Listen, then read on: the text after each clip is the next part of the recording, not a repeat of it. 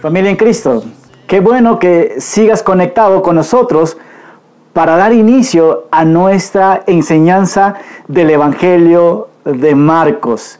Realmente es una bendición estudiar juntos la palabra, porque es la palabra que nos va a dar vida, es la palabra que nos alimenta realmente. Y para nosotros en Calvary Chapel es tan importante poder estudiar la palabra verso a verso. Yo soy el pastor Darwin Torres de la iglesia Calvary La Semilla. Así que si tienes una Biblia o un equipo de celular, te animo a que abres a Marcos capítulo 3, versículo 20 al 35. Eso es el pasaje que vamos a estar estudiando juntos. Así que, ¿cuál es el tema que vamos a ver nosotros hoy día? El tema principal es esto, creer y hacer la voluntad de Dios.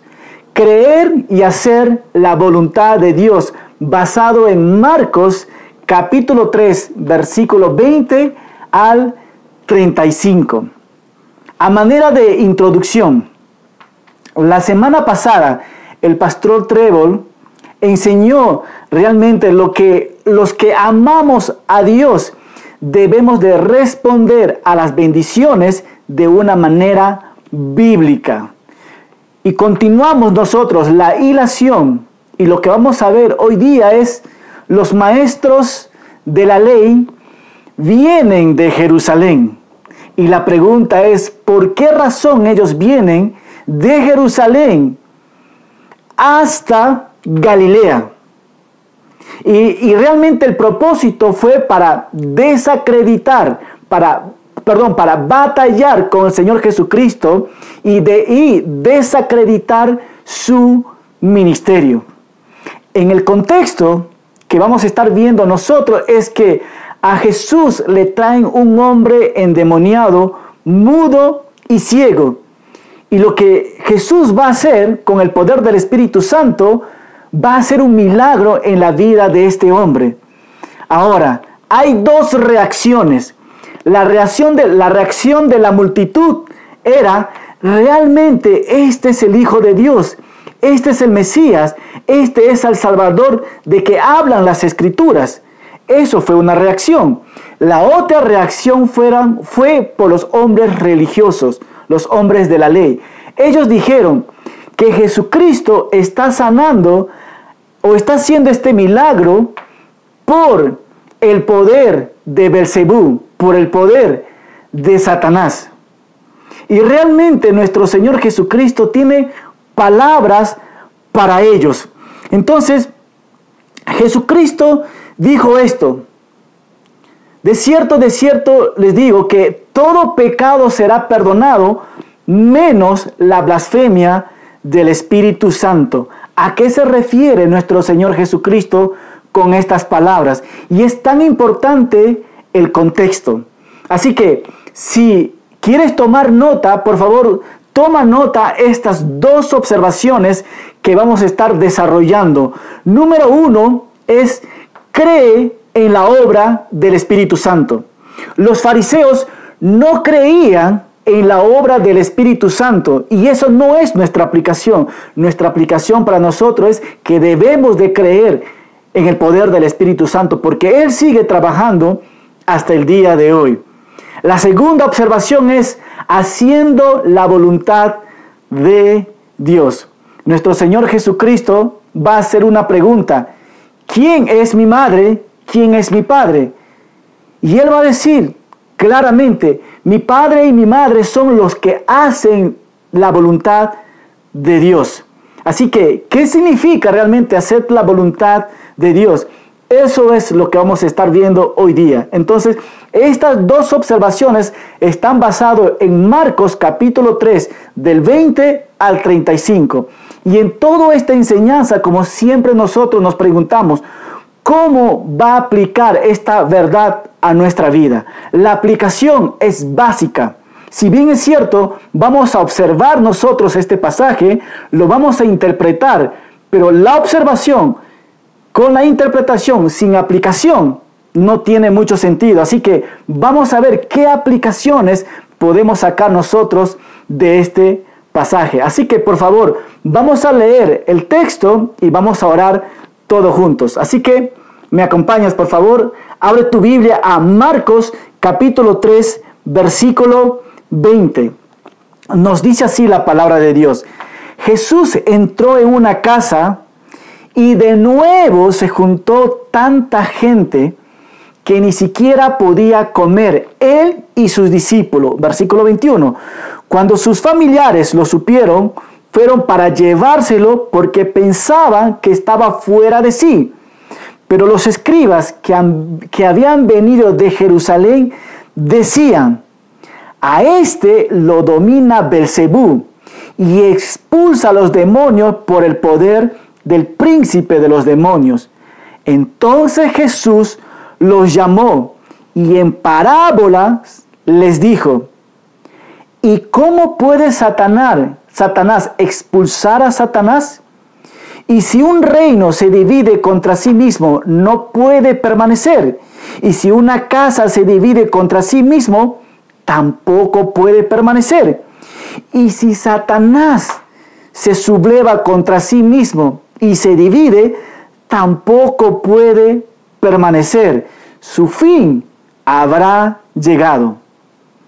Nadie puede entrar en la casa de un hombre fuerte y robarle sus pertenencias si antes no lo ata.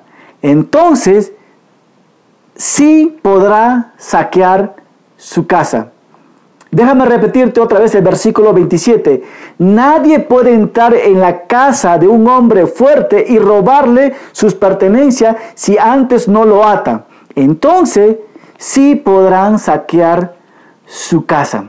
¿Me acompañas con una oración, por favor? Padre, te damos gracias, Señor, realmente por la obra de tu Espíritu Santo. Así como el Espíritu Santo, Señor, tomó parte en la creación del mundo, también tomó parte en la creación de tu iglesia, que somos cada uno de nosotros que estamos escuchando ahora tu mensaje, Señor. Y hoy día te pedimos que tu Espíritu Santo siga obrando a través de este mensaje. Nosotros sí creemos que tu Espíritu Santo está trabajando, Señor. Bendice tu palabra y bendice también, Señor, al que va a predicar tu palabra, para la gloria tuya. En tu santo nombre, Jesucristo, oramos. Amén. Amén. Qué lindo, ¿verdad? Qué lindo pasaje nos toca. Así que vamos a tocar la primera observación y lo vamos a desarrollar.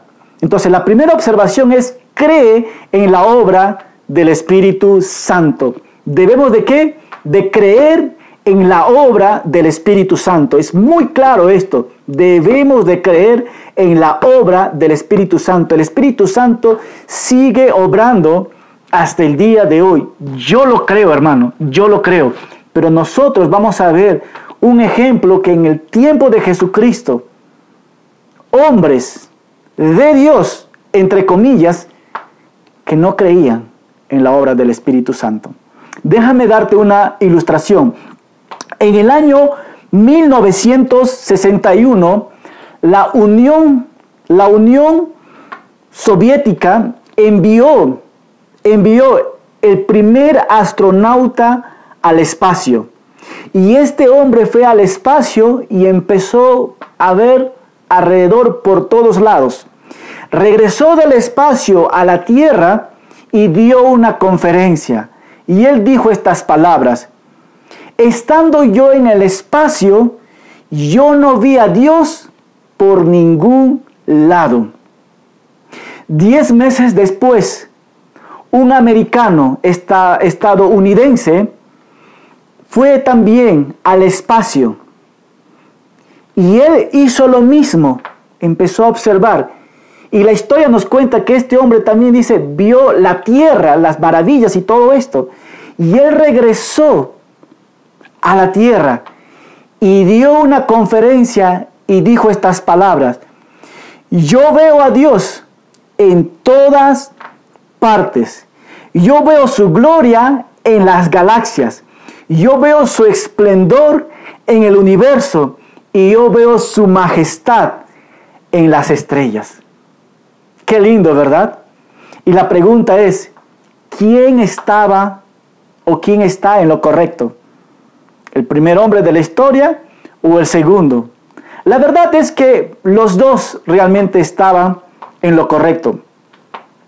La Biblia nos dice en Juan 3:3, nos dice así, te digo la verdad, a menos que no nazcas de nuevo, no puedes ver el reino de Dios. ¿Cuál es la diferencia en estos dos hombres? El primer hombre de la Unión, de la Unión, de la Unión Soviética era un hombre incrédulo que no creía en Dios. Y el segundo hombre americano, este hombre sí creía en Dios. Este hombre sí había nacido de nuevo. Y podía ver en todas partes, en la creación, que realmente Dios existe y que es real. ¿Verdad? Entonces, ¿por qué les cuento esta historia? Porque vamos a ver exactamente que hombres que están viendo a Dios mismo presente y al obrar del Espíritu Santo y al ver todo esto, ellos no van a creer. Así que acompáñame por favor al versículo 20 para ir entrando ya al estudio. ¿Qué nos dice versículo 20?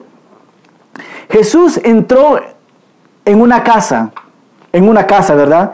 Y de nuevo se juntó tanta gente que ni siquiera podía comer él y también quién? Sus discípulos. Entonces la pregunta de observación que nosotros hacemos es, ¿por qué Jesús no podía comer? ¿Y qué hizo Jesús para que la gente realmente comenzara a seguirlo? Es muy simple.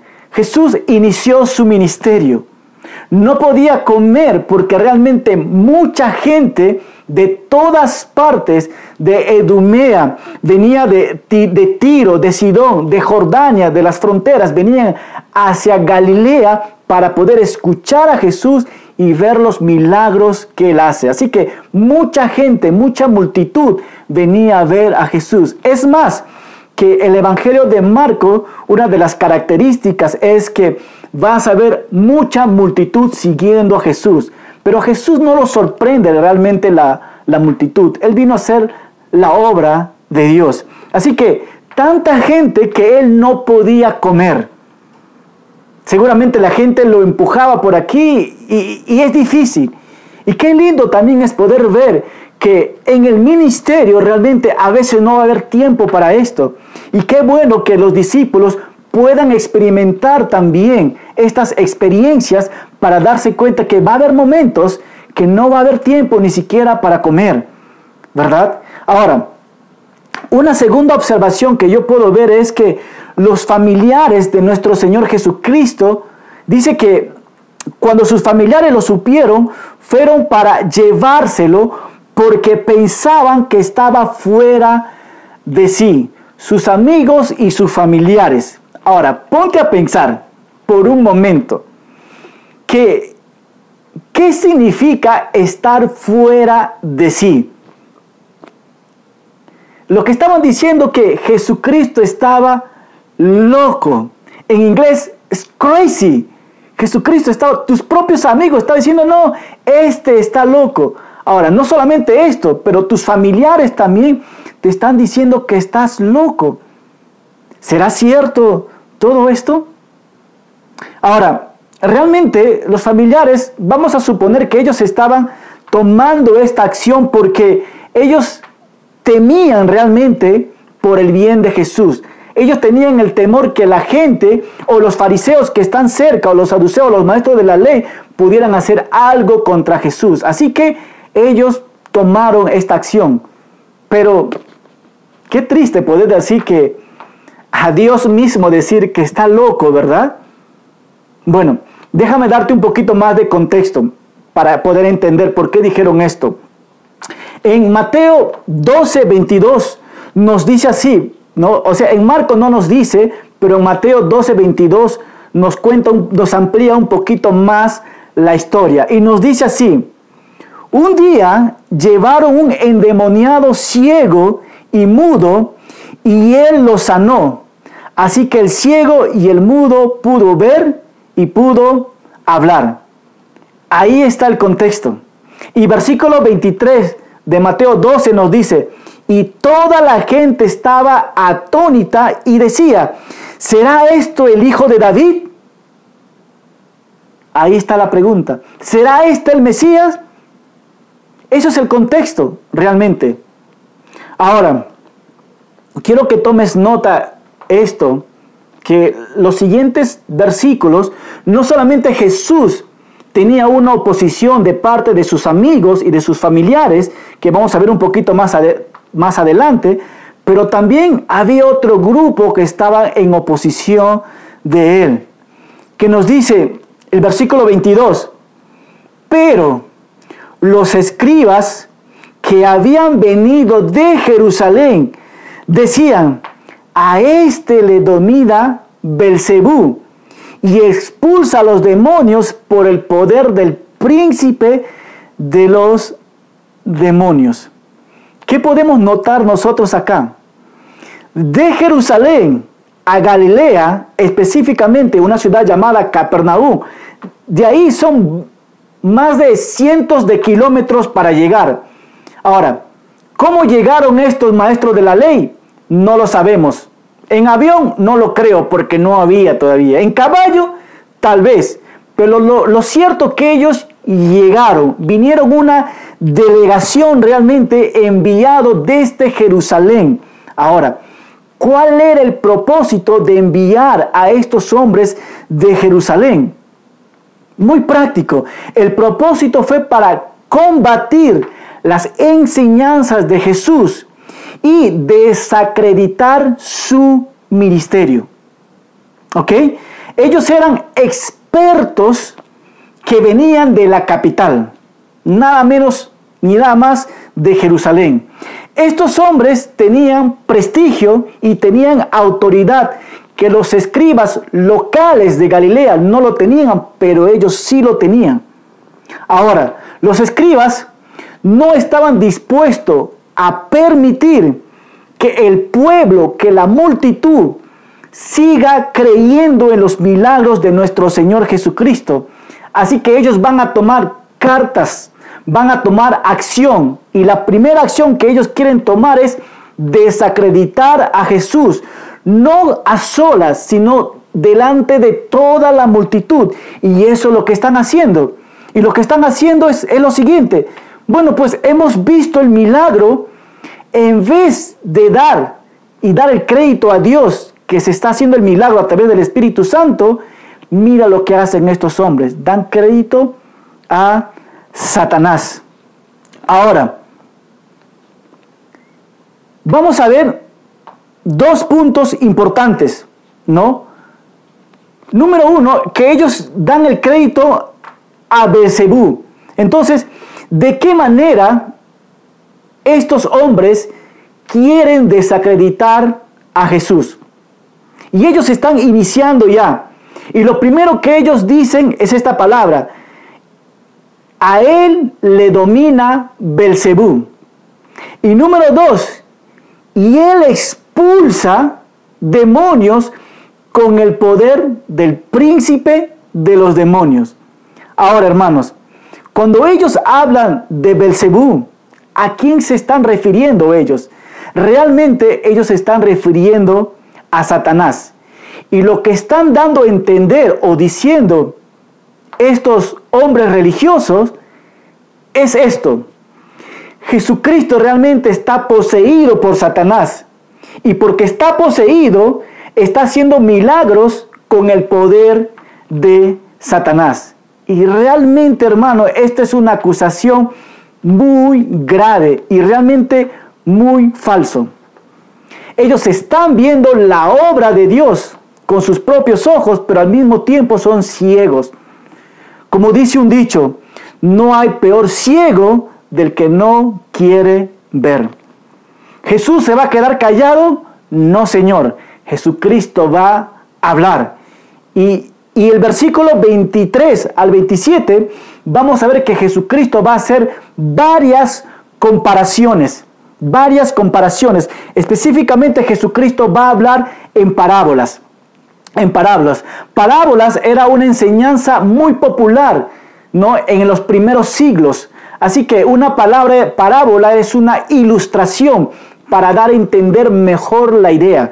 Así que Jesucristo va a ilustrar, nos va a ilustrar, ha ilustrado a ellos y nos va a ilustrar a nosotros para enseñarnos y darnos a entender que es muy absurdo lo que estos hombres religiosos están diciendo a Jesús. Así que la primera ilustración que él da hace una pregunta. ¿Y cómo puede Satanás expulsar a Satanás? ¿Cómo puede hacer esto? Número dos, ¿no? El versículo 24 dice, si un reino se divide contra sí mismo, no puede permanecer. Y ahí está esta ilustración. Un reino dividido entre sí mismo, claro que no va a permanecer. Número dos, si una casa se divide contra sí mismo, tampoco puede permanecer. Un reino y una casa. Aquí en los Estados Unidos podemos ver nosotros que hay una, una, un conflicto civil que se está dando. Si esto persiste y continúa, créame que en esta nación va a haber una división. ¿verdad? O sea, no puede haber una unión aquí. Y eso es lo que Jesucristo está dando a entender. Y nos da un ejemplo de una casa también. Si en esta casa hay una división, ¿crees que esto va a continuar? Pues no. Si son casados, esto va a terminar en divorcio. Y eso es lo que Jesús está dando a entender. Y, la, y la tercera ilustración es, y si Satanás se subleva contra sí mismo y se divide, tampoco puede permanecer. Su fin habrá llegado. Y el cuarto punto dice, nadie puede entrar en la casa de un hombre fuerte y robarlo sus pertenencias si antes no lo ata. Entonces sí podrá saquear su casa. Entonces Jesús da cuatro ilustraciones nuevamente para dar a entender lo que no tiene sentido lo que ellos están diciendo. Las acusaciones realmente, si estas acusaciones fueran verdad, entonces no tendría ningún sentido, honestamente, con estas ilustraciones que Jesús da, ¿no? O sea, sería una división, pero vamos a ver realmente nosotros que había un problema en el corazón de estos escribas, porque lo que estaban diciendo honestamente no tenía sentido. Entonces, no era más un intento absurdo de negar lo evidente. Ellos estaban viendo otra vez, ¿no? La obra que Dios está haciendo a través de Jesucristo con el poder del Espíritu Santo y ellos están viendo con sus propios ojos, pero no lo quieren aceptar. No lo quieren aceptar. Son ciegos, como dije en el principio. Pero es exactamente lo que está pasando en nuestros tiempos también, hermano. A veces los cristianos, perdón, no los cristianos, las personas dicen, yo voy a creer a Dios cuando yo veo un milagro grande. Hermano, el problema del hombre es, no es que pueda ver el milagro, el problema del hombre es incredulidad. Ese es el grave problema que tiene en su corazón, ¿verdad? Entonces, realmente Jesucristo no está aliado con Satanás. Al contrario, al contrario, Jesucristo vino a romper las obras de Satanás. En 1 de Juan 3:8 nos dice, "Para esto apareció el Hijo de Dios, para deshacer las obras del diablo." Entonces, lo que podemos ver es el propósito de nuestro Señor Jesucristo de venir a la tierra es para librarnos de la esclavitud que tiene Satanás que, Satanás tiene gobernando en este mundo. En Efesios 2 nos dice que éramos esclavos de Satanás, ¿verdad? Pero gracias a Jesucristo que Él vino para darnos libertad. Y gloria a Dios por eso, porque realmente eso es la obra por lo cual Jesucristo vino a esta tierra para darnos libertad. Y realmente Satanás es más poderoso que Jesucristo, no, Jesucristo es sumamente poderoso, sumamente poderoso. Y por otra parte, realmente no deja de sorprendernos la religiosidad. ¿Hasta qué punto puede llegar la religiosidad de mentir, de no ser sensible a Dios y de poder manipular de esta manera a la gente para desacreditar a nuestro Señor Jesucristo, dando crédito nada más ni nada menos a Satanás? Qué triste, ¿verdad? Pero ¿sabes qué? Jesucristo tiene autoridad y Él va a hablar. Él no va a quedar callado. Y aquí viene básicamente el centro del mensaje por lo cual quiero compartir a ustedes. Jesucristo no se va a callar, Él va a hablar, Él va a decir algo a la multitud, pero también a estos hombres y también a ti y a mí, mi hermano. Mira qué nos dice el versículo 28. Jesucristo responde después de haber dado esta ilustración. Él continúa y dice, de cierto, de cierto les digo, a todos ustedes se les perdonará todo pecado y toda blasfemia. Pero el que blasfeme contra el Espíritu Santo jamás será perdonado, sino que será culpable de un pecado eterno. Y es que ellos habían dicho, este tiene un espíritu impuro. Wow, estas son palabras fuertes, mis hermanos. Ahora, hermano, quiero que notes esta observación que yo le he tenido realmente. Los fariseos, los saduceos, los maestros de la ley, los escribas, todos ellos, todos ellos estaban en un momento único en la historia. ¿Por qué te digo esto? Porque ellos tenían la ley y los profetas, que para, para ellos significa el Antiguo Testamento, ellos lo tenían, ¿verdad? Ellos, está, ellos tenían el Espíritu Santo moviendo sus corazones y tenían al mismo Hijo de Dios estando de pie delante de ellos y estaban viendo que Él estaba haciendo los milagros. Te repito, ellos tenían la palabra de Dios, el Antiguo Testamento, y ellos estaban viendo con sus propios ojos el obrar del Espíritu Santo. Y número tres, estaba Jesucristo mismo haciendo los milagros. Y yo podría entender que seguramente un pastor está haciendo un milagro, seguramente una persona estuviera haciendo un milagro, bueno, mm, tal vez un poco creíble, pero en ese momento el mismo Hijo de Dios, como nosotros decimos, cara a cara está haciendo el milagro.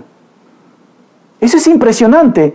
En pocas palabras, hermanos, nunca en la historia de la humanidad hubo tanta iluminación divina al mismo tiempo que ellos no podían verlo.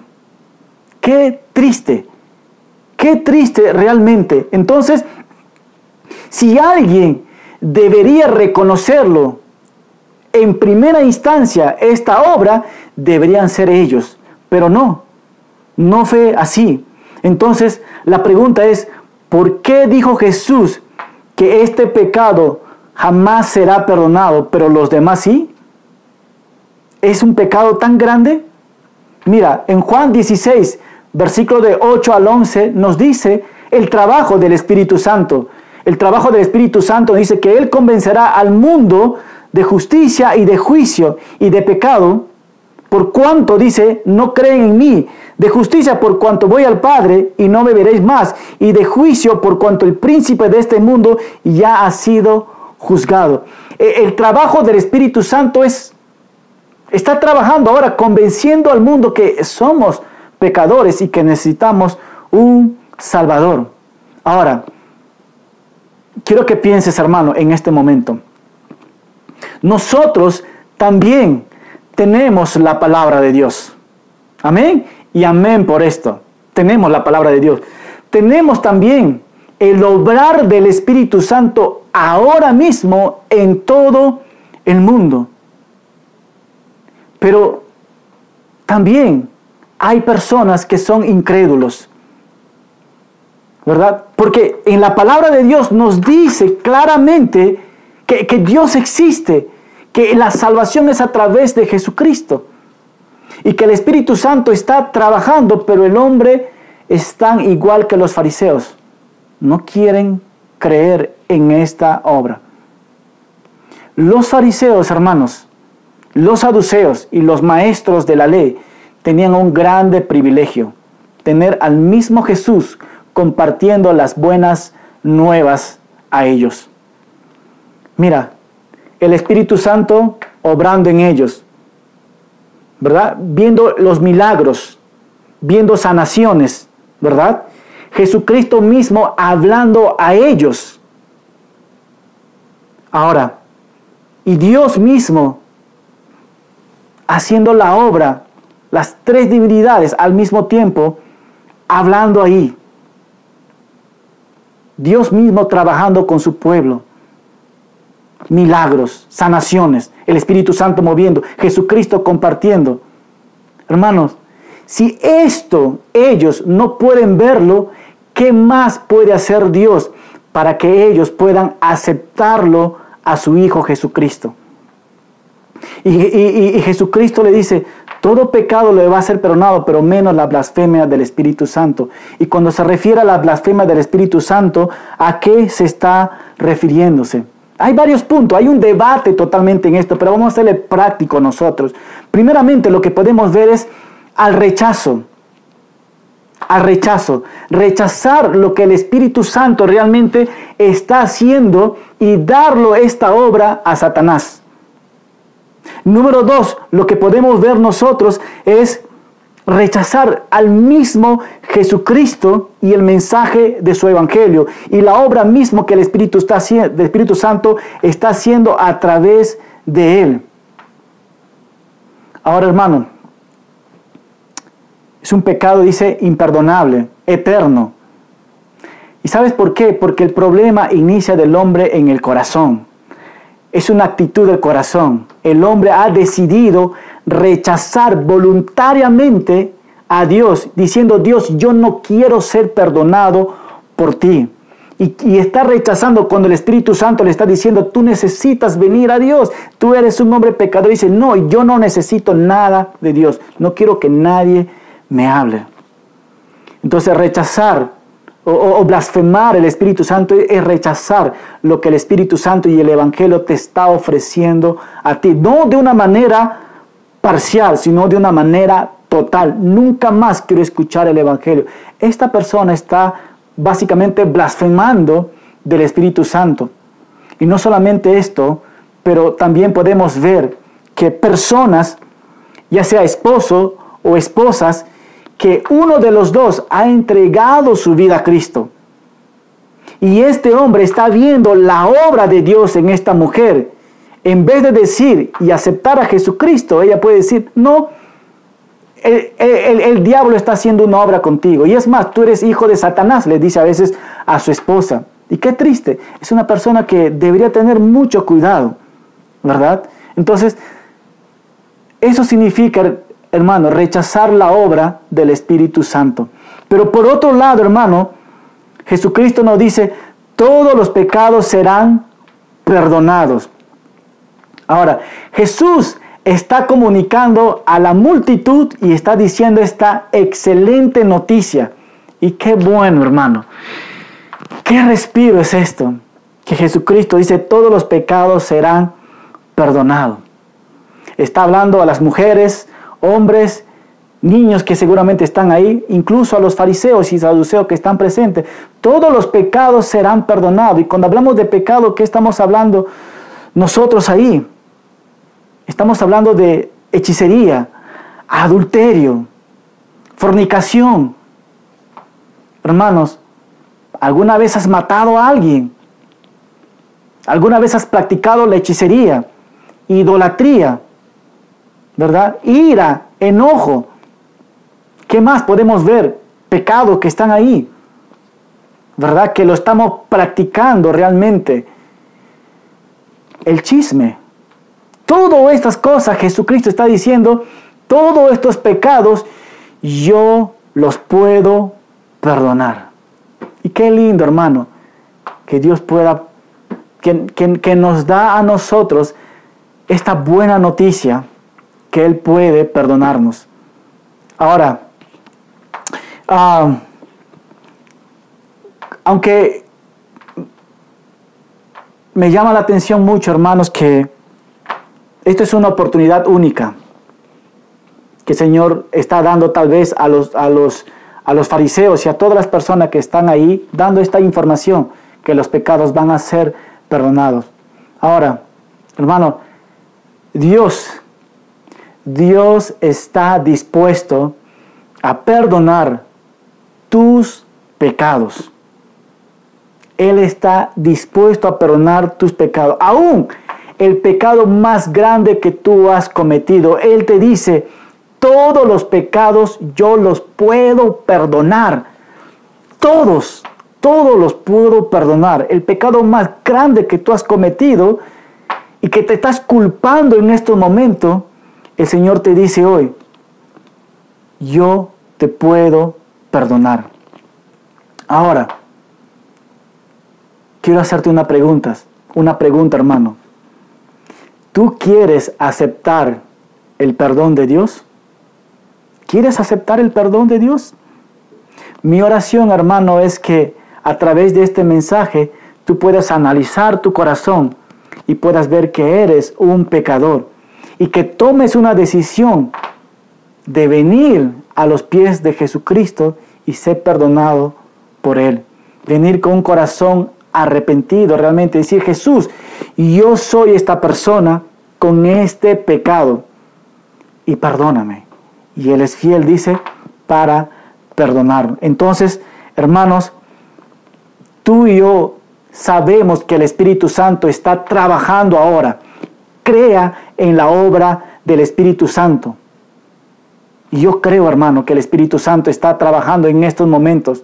¿no? Ha trabajado conmigo como cristiano. Él sigue formando un carácter en mí. Pero también a las personas que quieren entregar su vida a Cristo. El Espíritu Santo está trabajando porque Él convence de pecado. Yo lo creo, hermano, que el Espíritu Santo está trabajando hasta el día de hoy. Entonces, yo te animo, hermano, a que, que si Dios te está hablando en estos momentos, ¿no? a través de su Espíritu Santo, que seamos sensibles a su voz, ¿verdad? Y si hay algún pecado en nuestras vidas, el Espíritu Santo te va a revelar a través de su palabra y escucha y toma un paso de, arrepentirte, hermano. ¿Ok? Entonces, la segunda observación que vamos a estar viendo, nos queda un poco más de tiempo, haciendo la voluntad de Dios. Haciendo la voluntad de Dios. Versículo 31 al 35. Vamos a leer todo juntos. Nos dice así. Llegaron entonces la madre y los hermanos de Jesús pero se quedaron afuera y mandaron a llamarlo. La muchedumbre sentada, sentado a su alrededor, le dijo, tu madre y tus hermanos y tus hermanas están allí afuera y te buscan. Jesús le respondió, ¿y quién es mi madre y mis hermanos? Miró entonces a los que estaban sentados a su alrededor y dijo, mi madre y mis hermanos están aquí, porque todo el que hace la voluntad de Dios es mi hermano y mi hermano y mi hermana y mi madre. ¡Wow! ¿Qué tal pasaje, verdad? Ahora, ¿quiénes, ¿quiénes eran sus hermanos y hermanas? La Biblia no nos da nombre de las hermanas, pero sí nos da nombre de sus hermanos de, de nuestro Señor Jesucristo. Él tenía hermanos. Y puedes anotar en Marcos capítulo 6, versículo 3, nos da algunos nombres de sus hermanos. Jacobo, José, Judas y Simón. ¿Verdad? Pero sus propios hermanos no creían en él. No creían en él. ¿Verdad? Pero continuamos y nos dice, pero se quedaron afuera, afuera y mandaron a llamarlo. Y Jesús respondió, ¿y quién es mi madre y quiénes son mis hermanos? Ahora,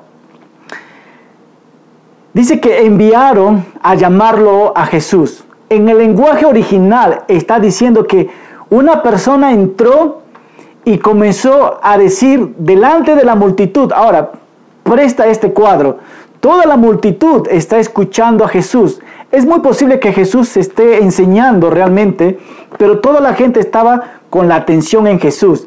Pero viene una persona y de ahí comienza a gritar, Jesús, te busca tu mamá, te busca tus hermanos y tus hermanos. Ahora, ¿qué estaba haciendo Jesús? Estaba enseñando, estaba haciendo la voluntad de Dios, ¿verdad? Y en ese momento Jesucristo da una pregunta. ¿Quién es mi padre? ¿Quién es mi hermano, mi hermana y mi madre? Esta pregunta parece despectiva parece como si fuera una falta de respeto a sus familiares, pero la verdad no lo es. Lo que Jesucristo quiere dar a entender a sus oyentes es que la prioridad que debemos de tener nosotros en nuestras relaciones es con Dios. Nosotros tenemos relaciones familiares porque nos relacionamos con nuestra familia, pero también tenemos nuestras relaciones con Dios. Y lo que Jesucristo está dando y enseñando a la multitud en estos momentos, que la prioridad número uno es hacer la voluntad de su Padre. Eso es su relación con su Padre. Y eso quiere dar a enseñar a todas estas personas. Ahora, me llama la atención algo, mis hermanos, cuando él dice, ¿quién es mi madre y mis hermanos? Y nuevamente quiero decir ¿no? que él no quiso faltar respeto a su familia, simplemente él está dando o enseñando a sus oyentes la prioridad que debemos de tener nosotros. Y rápidamente quiero contarles una historia. Había un joven, un, único hijo, entre los 20 y 25 años que él había entregado su vida a Cristo. Y después de buen tiempo de ser discipulado, de ser entrenado, él va y los cuenta, y cuenta a sus padres, mamá, papá, yo entregué mi vida a Cristo. ¿Y cuál cree que fue la, relación la reacción de los padres? Se enojaron muchísimo. El hijo, que era el único, en el tiempo de la comida, él oraba por los alimentos, hasta que una vez los padres lo confrontaron a él. Le dijeron, tienes dos opciones. Número uno, tú sigues con tu cristianismo. Si tú sigues con tu cristianismo, te vas con ellos. Pero si tú dejas, tú puedes quedarte en la casa. Si no, te me largas de aquí. Entonces, el hombre, siendo el único hijo triste, él decidió seguir a lo que él cree, seguir a Cristo. Así que él fue donde su pastor, y como él tenía en su corazón de ser misionero, su pastor lo preparó y lo envió al campo misionero. Pero él nunca dejó de, enviar cartas a sus padres. Pero ¿a dónde quiero llegar con esta historia? ¿Cuál es tu prioridad cuando tienes confrontaciones familiares? Cuando tus familiares no son cristianos.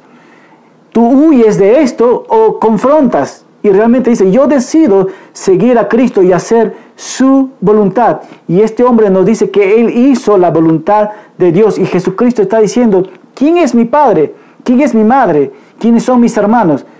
Y, y Jesucristo va a continuar hablándonos un poquito más. Nos dice así, ¿y quién es mi madre y quién mis hermanos? Porque todo el que hace la voluntad de Dios es mi hermano y hermana y mi madre.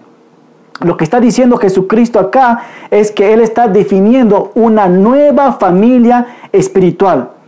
La única forma de poder entrar a esta familia es haciendo la voluntad de nuestro Padre. Juan 6, 40 nos dice así, y esto es la voluntad de mi Padre, del que me ha enviado. Todo aquel que vea al Hijo Jesús y cree en Él, tiene vida eterna. Entonces, el primer paso para hacer la voluntad de Dios es creer en Jesucristo. Por eso la multitud está ahí y Jesucristo está haciendo la obra de su Padre realmente. Ahora, y eso es para nosotros también, hermano. Si tú nunca has entregado tu vida a Cristo y quieres conocer la voluntad de Dios, esto es el primer paso. Creer en Jesucristo. Por otro lado, podemos ver nosotros que Jesucristo está dando una invitación para ser parte de la familia espiritual, ¿verdad? ¿Y cómo podemos ser parte? Creyendo en nuestro Señor Jesucristo. Y la segunda aplicación tal vez que yo puedo ver aquí es que Jesucristo está haciendo la voluntad de sus familiares o la voluntad de su Padre. No, Jesucristo está haciendo la voluntad de su Padre. Ahora, nosotros como cristianos, hermanos, aquí va para nosotros los cristianos, los que hemos entregado nuestra vida a Cristo, ¿estamos haciendo nosotros la voluntad de nuestro Padre? En Efesios 2.10 nos dice que Dios ya ha preparado obras para que andemos en ella. Eso es la voluntad de Dios también. ¿Estamos dentro de estas obras haciendo la voluntad de Dios o, estamos, o hemos establecido nuestras propias obras, nuestras propias direcciones por donde nosotros queremos caminar? Hermano, y te hago la pregunta, ¿estás haciendo la voluntad de Dios? Y a veces pienso que no, hermano. A veces pienso que no. Y por eso es que quiero darte unas aplicaciones finales para que nosotros podamos entender cómo podemos hacer nosotros la voluntad de Dios. Entonces, haciendo la voluntad de Dios. Hermano, ¿quieres repetir conmigo esta palabra? Dios, yo quiero hacer tu voluntad. ¿Puedes repetirlo otra vez? Dios, yo quiero hacer tu voluntad. Y qué bueno que quieres hacer la voluntad de Dios, pero la pregunta es, ¿cómo? ¿Cómo podemos hacer la voluntad de Dios? Y aquí viene tres aplicaciones prácticos, mi hermano, para que nosotros podamos redireccionarnos y ver cuál es la voluntad de Dios para nuestras vidas. Primeramente, hermano, haciendo la voluntad de Dios. Punto número uno, admitir, admitir en humildad que necesitamos dirección. Admitir en humildad que necesitamos dirección. Como personas pecadoras, no nos gusta admitir cuando estamos confundidos y sin dirección. La dirección que tenemos es su palabra. Dios nos ha dado cosas por donde debemos de dirigirnos. ¿Verdad? Ahora, pero normalmente nosotros como pecadores y específicamente a los hombres no nos gusta admitir que estamos confundidos y sin dirección. Si no me crees, puedes verlo a tu esposo, que cuando está manejando, ¿no? Tu esposa te está diciendo, ¿sabes qué? La dirección no es por este lugar. ¿Y qué dice el esposo? No, yo sé, yo estoy manejando yo conozco y la esposa te está diciendo, ¿por qué no pone la dirección en un GPS que podemos llegar más rápido? Y como el hombre es orgulloso, él quiere mantener su autoridad, dice, no, yo voy a buscar la dirección. Entonces, hermanos, en nuestra vida espiritual también somos lo mismo. Siempre y siempre estamos tratando de hacer nuestra propia dirección, nuestra propia voluntad. Y lo que me empuja esta aplicación es, como hombre debemos de admitir nosotros en humildad que necesitamos dirección. Y, y he puesto la palabra humildad, porque se necesita humildad para admitir que realmente estamos perdidos, sin dirección y que necesitamos una dirección para hacer la voluntad de Dios. Salmos 25, 9 nos dice así, Él guía a los humildes para que hagan lo correcto. ¿Quién guía? Él guía. ¿Quién dice? A los humildes para hacer lo correcto. Les enseña sus caminos. ¿Ves? Él nos guía y Él nos enseña el camino, ¿verdad? Entonces, hermanos, si eres orgulloso y piensa que tú tienes la verdadera dirección, entonces nunca podrás encontrar la verdadera dirección para encontrar la voluntad de Dios. Vas a seguir tu propia dirección. Y si tú quieres seguir, adelante, tú hazlo, Dios te va a dejar hacerlo realmente, ¿no? Entonces admita, hermano, que tú necesitas en humildad que la dirección de Dios. Número dos, pídelo consejo a tu padre, ¿verdad? Pídale consejo a tu padre, ¿cómo? En fe, en fe. Santiago 1, capítulo, perdón, capítulo 1, versículos 5 al 6. La Biblia nos dice, si a alguno de ustedes le falta sabiduría, pídasele a Dios y Él se le dará, ¿verdad? Dios es generoso y nos da todo con agrado, pero debe pedirle a Dios con fe, sin dudar nada. El que duda es como una ola del mar, que el viento se lo lleva de un lado al otro. Ahora, qué lindo pasaje, ¿verdad? Quiero que observe dos claves para poder entender realmente la sabiduría de Dios cuando pedimos consejo, ¿verdad? Número uno, primero tienes que pedirle a la persona correcta. Nosotros como personas, lo que primeramente que cuando nosotros queremos consejo, lo primero que hacemos es ir a nuestra mamá, a nuestro papá, a nuestro jefe, a nuestro vecino, a nuestro peluquero. Entonces, ¿debemos ir a ellos? No. Primero tienes que pedir a la persona correcta y esa persona correcta es Dios. Dios es la persona correcta realmente, por lo cual nosotros debemos de ir a pedir consejo. Y segundo, debes, de preguntar con una actitud correcta. Y la actitud correcta es con fe. Con fe, esperando respuestas de Dios. Realmente Dios te va a responder, hermano. Con un sí o con un no. O espera, pero Él te va a responder. Pero tú tienes que tener fe que Él realmente te va a hablar. Amén. Número tres, la voluntad de Dios es una relación. La voluntad de Dios es una relación. Cuanto mejor conozcas a Dios, menos confusión tendrás sobre cuál es su voluntad. Cuando conoces a Dios, todo lo demás queda en segundo plano. Te repito otra vez, cuando conoces a Dios y conoces su voluntad, todo lo demás queda en segundo plano. Y eso vemos en la vida de Jesús. Jesús conocía la voluntad de su Padre y el ámbito familiar quedó en qué? En segundo plano. ¿Qué tal aplicación que nosotros podemos ver, hermanos, en todo esto? Entonces, hermanos, el mayor éxito de la vida de un cristiano es hacer la voluntad de tu Padre. Y la pregunta es, hermano, ¿estamos dentro de la voluntad de Dios? Es una buena pregunta, ¿verdad? ¿O estás dentro de tu voluntad? En conclusión, creer y hacer la voluntad de Dios. Yo creo, hermano, estoy fiel, fiel y firme, convencido que el Espíritu Santo sigue obrando en mí formando un carácter. Él sigue llamando al pecador. Él sigue haciendo milagros y Él sigue guiando a su iglesia, guiando a su ministerio, porque Jesucristo es la cabeza y el trabajo del Espíritu Santo es todo esto. Y también podemos ver, hermano, que el Espíritu Santo, como te dije, no, sigue obrando en nosotros.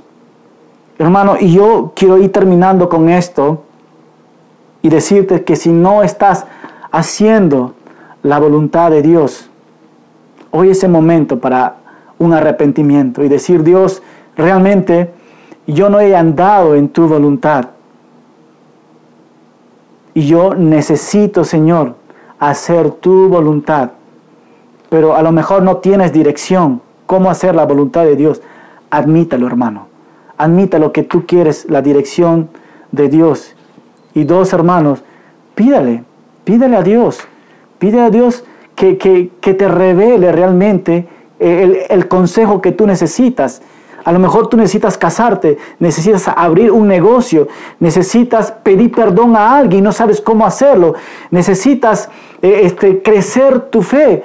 Pídele al Señor, Él va a ser fiel, hermano, para que puedas andar en su voluntad. Hermano, cree y haz la voluntad de Dios.